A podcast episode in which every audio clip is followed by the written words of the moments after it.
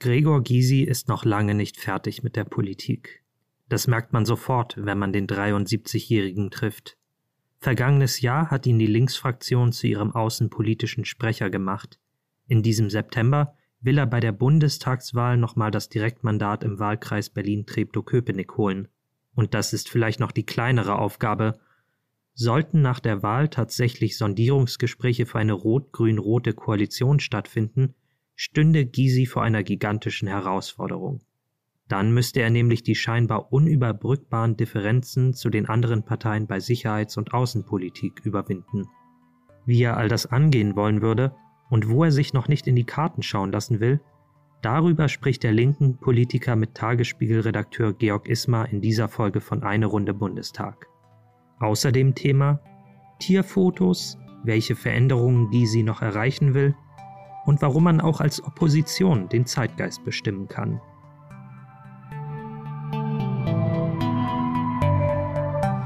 Eine Runde Bundestag. Der Politik-Podcast des Tagesspiegels. Wir befinden uns hier äh, im Büro von Gregor Gysi. Schönen guten Tag, Herr Gysi. Guten Tag. Ja, wir machen heute oder starten sozusagen die Runde Bundestag mal in Ihrem Büro, weil es so ein bisschen den Charakter fast eines Museums hat. Wir haben in der Ecke zum Beispiel Karl Marx stehen, etwa, ich schätze mal, einen Meter groß. Was hat es denn damit auf sich? Ganz in Rot? Ja, das ist eine Plastikfigur, die ein Künstler ausgestellt hat zum 200. Geburtstag von Karl Marx in Trier. Und zwar hat er 500 ausgestellt und hat mir einen geschenkt. Und ich habe an diesem Tag an der Universität in Trier eine Vorlesung gehalten und mit dem Vorschlag geendet, dieser Universität, die keinen Namen hat, doch endlich nach Karl Marx zu benennen. Wenn Karl Marx ein Franzose wäre, gäbe es mindestens acht Universitäten nach seinem Namen. In Deutschland gibt es keine einzige mehr. Ja, es gibt ein schwieriges Verhältnis der Deutschen zu Karl Marx. Da stimmt die Chinesen.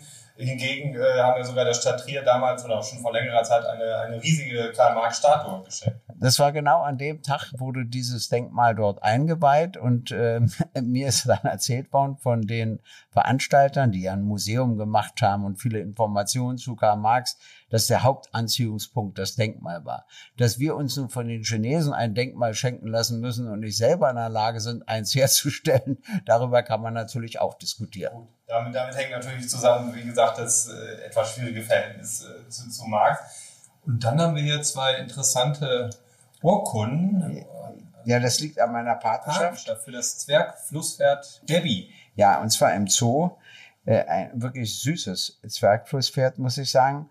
Und ich habe ihr erst Petersilie gegeben und sie versucht zu streicheln, da ist sie aber immer wieder einen Schritt zurückgegangen. Und dann habe ich ihr Mohrrüben gegeben und die schmeckten ihr leidenschaftlich. Und da blieb sie stehen und dann konnte ich sie streichen, so als ob sie die Patenschaft akzeptierte. Und das andere ist im Tierpark in Berlin. Da war gerade frisch geboren ein kleiner Brüllaffe. Und da musst du lange stehen und Nüsse oder anderes oder Apfelstücke in der Hand halten. Und irgendwann kommen sie doch und holen sich das. Das Kleine natürlich noch nicht. Das trinkt ja erst Milch. Und der war wohl schon benannt Marlon und wurde dann umbenannt in Marlon Gregor, was ich auch witzig finde. Tja, und dann gibt's noch ein schönes Foto mit Herrn Böhmermann, der wiederum mein Gast unter Distel war. Ah ja, unter der Überschrift Capitalism Kills Love. Ja, das ist allerdings eher zufällig, aber dann fand ich es auch ganz witzig, dass wir gerade unter dieser Überschrift beide standen bei dem Foto. Ja gut, dann gehen wir jetzt mal nach draußen.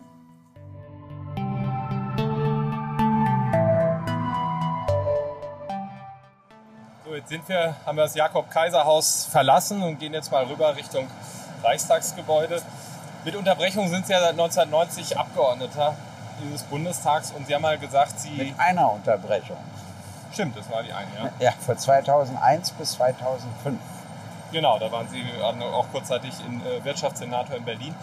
Sie haben mal gesagt, Sie vermissen auch so ein bisschen die Typen im Bundestag. Was hat sich so verändert grundsätzlich auch in der Debattenkultur? Und es ist unglaublich schnelllebig geworden, diese also, ständige Reagieren müssen. Ich habe drei wesentliche Veränderungen entweder beobachtet oder erlebt. Äh, immer wenn du eine Umbruchzeit hast, kriegst du auch besondere Persönlichkeiten mit höchst unterschiedlichen Biografien. Also ich erinnere mal an Konrad Adenauer, aber logischerweise auch an Walter Scheel oder an Willy Brandt oder an Franz Josef Strauß oder an Herbert Wehner. Also alles ganz bestimmte Typen mit höchst unterschiedlichen Biografien, auch gerade während der Nazi-Zeit, die aufeinander trafen und irgendwie einen Ausgleich suchen und finden mussten. Und dann begann so allmählich die Verbeamtung des Bundestages. Dann hatten wir den Umbruch in der DDR. Die Eliten sollten ja nicht übernommen werden, aber nun braucht man ja trotzdem irgendwelche Eliten. Und da fielen nur noch zwei Berufe auf, Pfarrer und Rechtsanwälte, mhm. weil die irgendwie zur Elite gehörten, aber nicht unmittelbar zur Machtstruktur. Und das war schon ganz spannend, dann auch wieder so unterschiedliche Typen zu erleben wie Gauck und mich und Merkel und de Maizière und natürlich und Stolpe und viele andere. Und jetzt ist der Bundestag wieder dabei, sich zu verbeamten. Und dann wird er immer langweiliger. Die dritte Veränderung, die ich erlebt habe, das ist die im Verhältnis zu mir. Nachdem ich zunächst geschlossen abgelehnt wurde, werde ich heute doch weitgehend akzeptiert. Sie werden ja sogar von der katholischen Kirche immer wieder eingeladen. Um ja, und das mache ich auch gerne. Ich glaube nicht an Gott, aber ich halte ja Religion in unserer Gesellschaft für wichtig und das erkläre ich auch gerne. Aber es gibt noch eine Veränderung. Seit dem Hinzukommen der AfD ist die Normalität raus. Ich will Ihnen was beschreiben. Ich hatte so einen Gag, den ich gerne gemacht habe, immer in Fahrstühlen. Wenn da irgendein Abgeordneter stand, ich weiß gar nicht von welcher Fraktion, und die haben meistens ihre Seitentaschen eingeknickt. Das heißt, das ist nicht ordentlich. Und dann bin ich immer rangegangen und habe das rausgezogen. Und dann haben sie sich in der ersten Sekunde erschreckt und mussten dann lachen, selbst wenn es einer von der CSU war. Und ich sagte, ja, ich muss eben überall für Ordnung sorgen. Das kann ich heute nicht mehr machen, weil wenn es einer von der AfD wäre, wäre das völlig daneben. Ja. Also an diesem Beispiel will ich Ihnen zeigen, wie sich der Umgang geändert hat. Die Normalität, auch so ab und zu doch mal eine humorvolle Bemerkung, das ist weitgehend raus. Und was, wer, wer fehlt Ihnen so auch als Typ? Ja, natürlich, es fehlen wirklich Herausforderungen, wo du sagst, der hat ein Leben gelebt, äh, der hat Spuren hinterlassen, die auch mich beeindrucken, selbst wenn ich gänzlich andere politische Auffassungen habe. Ich bin ja sehr dafür, dass auch Jüngere in den Bundestag kommen, aber den ganz Jungen sage ich immer, ihr könnt sogar schon mit 18 oder 19 in den Bundestag einziehen, aber für acht Jahre und dann raus. Und dann zehn Jahre was ganz anderes machen und dann kann man wieder reingehen in den Bundestag. Aber wenn man von Jugend an bis zur Pension im Bundestag ist, dann spricht man irgendwann wie die Drucksache und der schlimmste Tag ist, dann siehst du aus wie eine Drucksache. gerade auch äh, die, bei der Linken ist ja auch sehr stark dieses Phänomen festzustellen einer Überakademisierung eigentlich, dass man dann vielleicht auch sehr stark Sarah Wagenknecht, mit der sie sich auch manchen Kampf geliefert haben, äh, kritisiert das ja besonders scharf auch in ihrem neuen Buch, dass man überwiegend Politik sozusagen aus einer urbanen Akademikerschicht heraus macht und die eigentliche Kernklientel auch gerade bei der Linken, wir gehen jetzt hier vorne einfach äh, am Reichstagsgebäude entlang und dann hinten über die Wiese, würde ich sagen, dass sie die eigentliche Kernklientel komplett aus dem Blick verliert. Also, ist das auch so?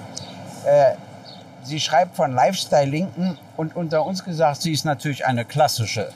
Äh, das ist übrigens der Unterschied zu Oskar. Der kann gut äh, mit Arbeiterinnen und Arbeitern sprechen. Ja, das habe ich selbst erlebt. Wie unterstellen Sie, dass sie das eigentlich gar nicht kann? Dass sie das, das ist, glaube ich, gar nicht ihre Welt. Ihr, Aber trotzdem hat sie nicht Unrecht. Ähm, wir machen viel Politik auch äh, im Interesse der Hartz-IV-Empfängerinnen und Hartz-IV-Empfänger, auch im Interesse der Arbeitslosen und etwas zu wenig im Interesse der Arbeitnehmerinnen und Arbeitnehmer. Und dann haben wir ja noch den Konflikt bei den Flüchtlingen. Da gehe ich eine andere Linie als Sarah. Aber trotzdem. Die wäre? Die wäre? Weil sie ist ja da schon, ihr wird ja, ja sogar manchmal vorgeworfen, sehr nah an AfD-Positionen ja, zu sein, die das ja auch instrumentalisieren geschickt. Ja, Sie will eben äh, die Fluchtzahlen begrenzen. dagegen habe ich nichts, aber nicht indem ich hier mit gesetzlichen Vorschriften alles einschränke, sondern indem ich endlich die Fluchtursachen überwinde. Es gibt heute so viele Menschheitsfragen. Sehen Sie mal die ökologische Nachhaltigkeit, das national nicht hinzukriegen. Und die Naturkatastrophen nehmen zu. Wenn es um Ökologie denkt, denken die Grünen nur an CO2. Aber wir haben eine Verwüstung. Wir haben Überschwemmungen. Da überall muss Nothilfe geleistet werden. Und an die Ursachen gehen wir viel zu wenig ran. Außerdem haben wir doch in Europa so gelebt, wie wir in Europa gelebt haben, weil viele Menschen in Afrika gar nicht wussten, wie wir leben. Nun haben sie aber ein Handy. Nun gibt es den weltweiten Lebensstandardvergleich. Niemand hat sich darauf vorbereitet, welche Herausforderungen sind. Und da führe ich doch nicht den Streit mit der Union, der SPD, der FDP und der AfD, wie viel, sondern unser Kampf muss sich gegen die Ursachen der Flucht richten. Das stört mich daran. Aber ansonsten, äh, ich sage es nochmal, an der Kritik ist auch was dran, aber ich hoffe, das wird jetzt schon im Wahlkampf korrigiert. Die Interessen der Arbeitnehmerinnen und Arbeitnehmer müssen bei uns klar im Vordergrund stehen. Ja, aber dennoch muss das ja bei vielen Menschen genau dieser Eindruck sich verfestigt haben, ähnlich wie bei der Sozialdemokratie. Die Linke fährt historisch schlechte Ergebnisse in Ostdeutschland ein. Äh, viele frühere linken Wähler wählen heute die AfD. Äh, wir haben die Wahl jetzt in Sachsen-Anhalt gesehen. Wieder eigentlich ein, ein Desaster für die Linke. Das muss ja tiefere Ursachen haben, die ihnen ja, auch, wobei, ihnen auch zu denken geben. Ja, wobei das aber nicht stimmt. Das ist so eine These. Ich habe mir nur die Zahlen angesehen. Die meisten Wählerinnen und Wähler hat die AfD von der Union, dann noch mehr von der SPD und dann immerhin auch äh, 200.000 von uns. Das ärgert mich schon genügend, aber. Aber es gibt natürlich so. auch andere Wahlen in Ostdeutschland, wo wir das Phänomen ja. schon stärker auch gesehen haben. Ja, natürlich. Sehen Sie mal, die Ostdeutschen leiden mindestens unter vier Punkten. Sie empfinden sich als Verlierer der Geschichte, denn sie hatten die sowjetische Besatzungsmacht und nicht die äh, westlichen Besatzungsmächte. Dann war die DDR eine geschlossene Gesellschaft. Du hast Menschen, muslimischen Glaubens kaum kennengelernt, geschweige denn gelernt, mit ihnen zu leben. Dann kam hinzu, dass sie bei der Einheit Deutsche zweiter Klasse wurden. Und du willst nicht ganz unten stehen, dann ist es dir recht, wenn andere noch tiefer unten stehen. Und dann kam als viertes die Massenarbeitslosigkeit hinzu, die furchtbar war. Und da hat dann eben die AfD das genutzt und gesagt, erst hat euch die Einheit die Arbeitsplätze genommen, jetzt die Flüchtlinge. Das stimmt zwar nicht, aber meine Herangehensweise ist, dass ich sage, dann muss ich die AfD widerlegen und nicht ihr irgendwie ein Stück entgegenkommen. Das hat übrigens Seehofer versucht in Bayern, ist absolut schief gegangen. Söder hat dann einen anderen Kurs äh, gefahren, der wesentlich erfolgreicher ist. Also mit anderen Worten, natürlich haben wir Auseinandersetzungen und ich sage ja selbst, wir haben etwas zu wenig die Interessen der Arbeitnehmerinnen und Arbeitnehmer berücksichtigt. Das geschieht jetzt wieder stärker. Das ist auch nötig, denn dafür sind ja linke Parteien gegründet worden. Ja, jetzt, ähm, ich würde gleich auch nochmal auf, äh, auf da weitere Themen zu sprechen kommen. Jetzt stehen wir hier gerade ähm, vor dem Hauptportal des, des Reichstags. So langsam könnte auch wieder Besucher hier hinkommen. Was glauben Sie, sind so die Veränderungen, die bleiben werden, auch durch die Pandemie, auch durch eine gewisse Polarisierung, die wir auch da erlebt haben? Wir sehen, es ist immer noch alles hier abgesperrt. Es wurde mal versucht, die äh, Treppen zu stürmen. Und genau das, was Sie auch gerade angesprochen haben, sind ja irgendwo auch ja, gewisse gesellschaftliche Spannungen, die einfach zunehmen. Auch Abstiegsängste. Es kommt ja alles Mögliche hinzu. Naja, wissen Sie, erstens stelle ich fest, dass 20 Prozent der Bevölkerung mit der etablierten Politik überhaupt nichts mehr zu tun haben. Bei den Wahlen geht es immer um die Prozente, die die Parteien erreichen und fast nie um die Zahl derjenigen, die nicht teilnehmen an der Wahl. Und die finde ich immer am erschreckendsten, vor allen Dingen, wenn sie zunimmt. Und dass sich darüber auch die Medien übrigens viel zu wenig Gedanken das machen. Ist, was, stimmt, stimmt. Was sind das für Leute? Und mich macht das ganz Wir sehen das jetzt ja, haben das jetzt auch in Frankreich gesehen. Es ist ein Phänomen, dass es vor allen Dingen bei der jungen Generation zunehmend auftaucht. Ja, da hatten wir in der jüngeren Generation die niedrigsten Zahlen. Also es ist eine extrem hohe Wahlenthaltung eigentlich. Ja, die Jugend ist äh, zwiespältig. Auf der einen Seite, äh, das schreibt ja auch Sarah Wagenknecht, junge Leute aus besser verdienenden Haushalten machen Friday for Future. Trotzdem haben sie Recht und nicht Unrecht, wie man das bei Sarah annehmen könnte. Denn das sind junge Leute, die klopfen bei uns Alten an die Tür und sagen, macht keine Politik für euch, sondern für uns und damit für die Zukunft. Und da haben sie ja recht. Und deshalb waren sie jetzt auch erfolgreich beim Bundesverfassungsgericht. Aber wieder musste der Bundestag in der Mehrheit korrigiert werden, damit dieser Anspruch der Jugend auf Klimaschutz und anderes endlich durchgesetzt wird. Kurzum, das Vertrauen in die Politik ist erschüttert. Das merke ich. Und das stört mich und ich mache mir wirklich Gedanken darüber, wie man Vertrauen mehr herstellen kann. Das erste, ich versuche immer zu übersetzen, eine andere Sprache zu sprechen.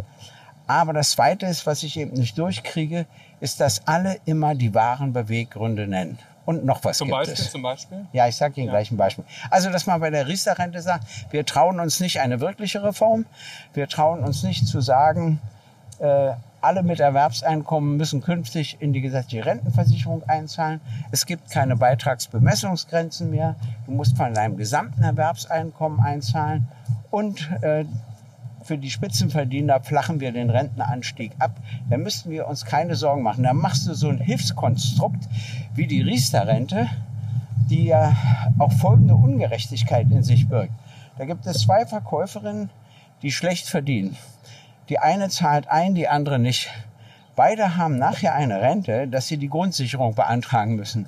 Und dann kriegt die eine, weil sie die Riester-Rente hat, einen kleineren Ausgleich und die andere einen größeren Ausgleich und sie kommen beide auf den gleichen Betrag. Da fühlt sich die, die 20 Jahre lang Beiträge bezahlt hat, natürlich betrogen. Und das hat ihr ja niemand gesagt vorher. Und das, können wir ja, auf ganz vielen Feldern bei Richtig. der Rente durchdeklinieren. und bei der, ist ja und der, der Hauptnutzer waren die. Versicherung. Und dann die Menschenrechte. Das sage ich auch meiner Partei. Bei jeder Partei kann ich Ihnen immer sagen, wo sie besonders allergisch auf Verletzungen von Menschenrechten reagieren und wo sie weniger allergisch von Menschenrechten, das ist- das ist- äh, der Verletzung von Menschenrechten sind wir reagieren. bei der Linken ganz schnell bei Russland, Ja. aber gut. Und dann sage ich immer, das ist nicht glaubwürdig. Ach, Russland ist gar nicht das Problem. Kuba zum Beispiel ist viel eher ein Problem und so. Aber ich will nur sagen, das ist nicht glaubwürdig. Natürlich Ja, ja, ist man in bestimmten Ländern mehr verbunden als anderen Ländern. Das ist auch nicht weiter schlimm. Und dann kann man sie auch für Leistungen würdigen. Aber wenn es Verletzungen von Menschenrechten gibt, Sie wollten doch mit mir laufen. Warum Ja, wollen Sie immer nein, nein, nein, nein, nein. Ich, also wenn es aber Verletzungen von Menschenrechten gibt, dann Wir muss ich das gerade aus, genauso dort anprangern, wie ich es selbstverständlich auch bei Saudi-Arabien, bei China, bei Russland und so weiter anprangere. Und wieder andere konzentrieren sich ausschließlich auf China und Russland und Saudi-Arabien interessiert sie wieder nicht etc. Das alles macht die etablierte Politik nicht glaubwürdig. Das stimmt, aber da muss ich trotzdem jetzt einmal noch einhaken, aber ich will das fast gar nicht groß aufmachen. Beim Fall Nawalny und so weiter, da haben wir natürlich schon gesehen, dass die Linke dort auch nicht glaubwürdig ist, einfach, wie man sich da. Weiß ich nicht, ob diejenigen glaubwürdig sind, die die Rede von Putin 2001 missachtet haben, als er die Zusammenarbeit auf allen Gebieten angeboten haben und sie waren westlich arrogant und meinten das gar nicht nötig zu haben. Äh, Dann haben sie völkerrechtswidrig Krieg gegen Jugoslawien geführt, völkerrechtswidrig das Kosovo getrennt.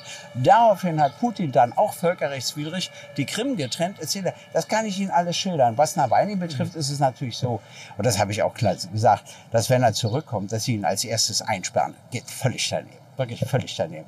Aber Nawalny ist natürlich auch nicht der Held, für den er gehalten wird. Ich meine, er wollte die Georgier ausrotten und die Kaukasier ausrotten, darf man auch nicht vergessen. Er ist ein Nationalist. Aber das sind dort viele und deshalb kann ich es ihm nicht alleine vorwerfen. Trotzdem muss er unverzüglich freigelassen werden. Ja. Ich würde jetzt gerne noch mal bleiben, weil wir auch gerade auch so über Ihre Erfahrungen und Ihr Wirken im Bundestag äh, sprechen wollen. Sie sind jetzt ja noch mal außenpolitischer Sprecher Ihrer Fraktion geworden, auch mit dem Ziel, da die äh, Linkspartei vielleicht in Richtung einer Regierungsbeteiligung äh, so aufzustellen, dass man da Kompromisslinien finden kann und haben gesagt, sie treten jetzt auch nochmal in Treptow-Köpenick an für den Bundestag, weil ihr Ziel bleibt, dass man eine Gleichstellung zwischen Ost und West auf so vielen Lebensbereichen, wie es halt eben geht, erreicht. Aber rückt nicht gerade dieses rot-rot-grüne Bündnis auch das Ziel einer Regierungsbeteiligung, das sie ja brauchen, wenn sie wirklich was verändern wollen, nicht in immer größere Nähe? Sie meinen Äh, immer größere Ferne. immer größere Ferne, Entschuldigung. Also, wollen wir mal so sagen. Erstens, man verändert auch in Opposition. Und zwar in Opposition veränderst du dadurch, dass du den Zeitgeist veränderst. Ja, Und wenn dir das natürlich mit Hilfe anderer gelingt, dann verändert sich auch Regierungspolitik. Heute, wenn wir darüber diskutieren, ob Grün-Rot-Rot oder Rot-Grün-Rot möglich ist, dann gibt es ja keinen entsetzten Aufschrei mehr. Das ist das Neue. Die SPD kann sogar dazu stehen, dass wenn es dann ginge, sie es versuchte. Auch die Grünen können dazu stehen. Ob es real ist jetzt, ist eine andere Frage. Und ich werde Ihnen auch sagen, aus welchen Gründen. Abgesehen davon, dass sie erstmal alle drei zusammen eine Mehrheit brauchen. Das äh, kann ja, und, und, und, die, und aufgrund der Differenz innerhalb der Linke schon ja. Äh, braucht man ja eigentlich eine satte Mehrheit. Naja, das ist, äh, nein, das kenne ich. Wissen Sie, die Hartgesottenen wären parlamentarische Staatssekretäre und dann völlig harmlos. Das, das kenne ich. Das, das ist gar nicht mein Problem. Mein Problem ist ein anderes. Es gibt drei unterschiedliche Motive. Und dann gibt es ja nicht nur in der Außen- und Sicherheitspolitik erhebliche Differenzen, sondern genauso in der Steuerpolitik und in der Sozialpolitik. Auf vielen Gebieten wäre heute wahrscheinlich eine Verständigung mit der SPD sogar leichter als mit den Grünen. Das ist wahr. Trotzdem sollen wir das Ziel nicht aus dem Auge verlieren. Und wenn es scheitert, soll es eben nicht an uns scheitern. Und deshalb kandidiere ich nochmal, weil ich dann besprechen werde, wenn es wirklich zu Sondierung kommen sollte, die Fragen der Sicherheits- und der Außenpolitik.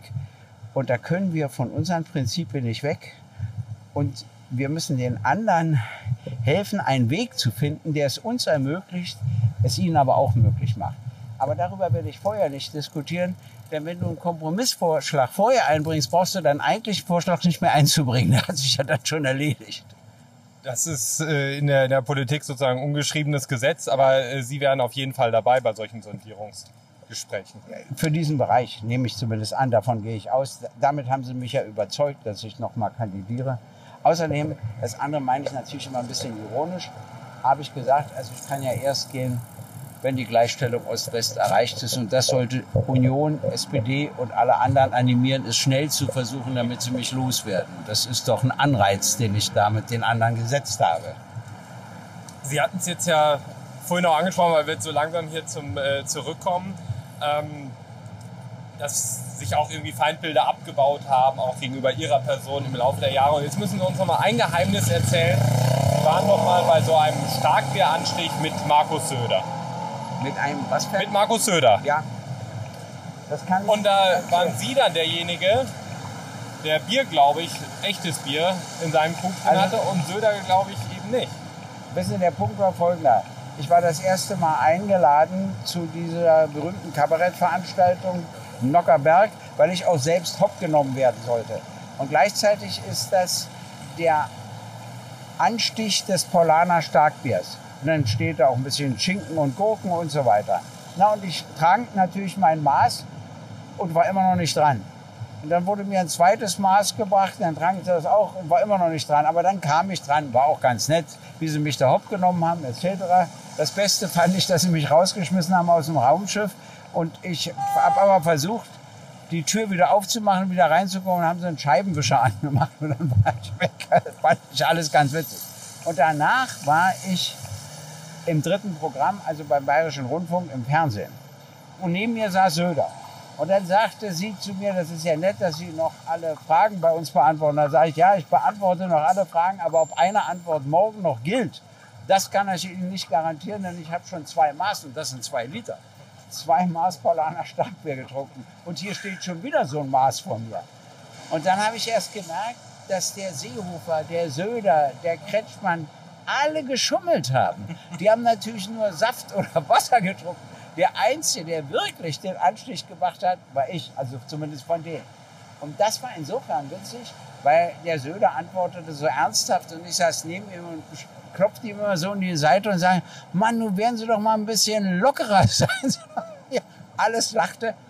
E-Mails über E-Mails und Briefe aus Bayern. Und zwar Sie sind der Einzige, der ehrlich getrunken hat. Sie sind akzeptiert. das hat mir auch gefallen, ehrlich gesagt. Im Nachhinein. Okay.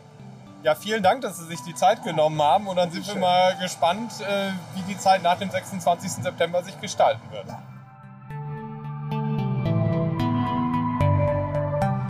Eine Runde Bundestag. Der Politik-Podcast des Tagesspiegels.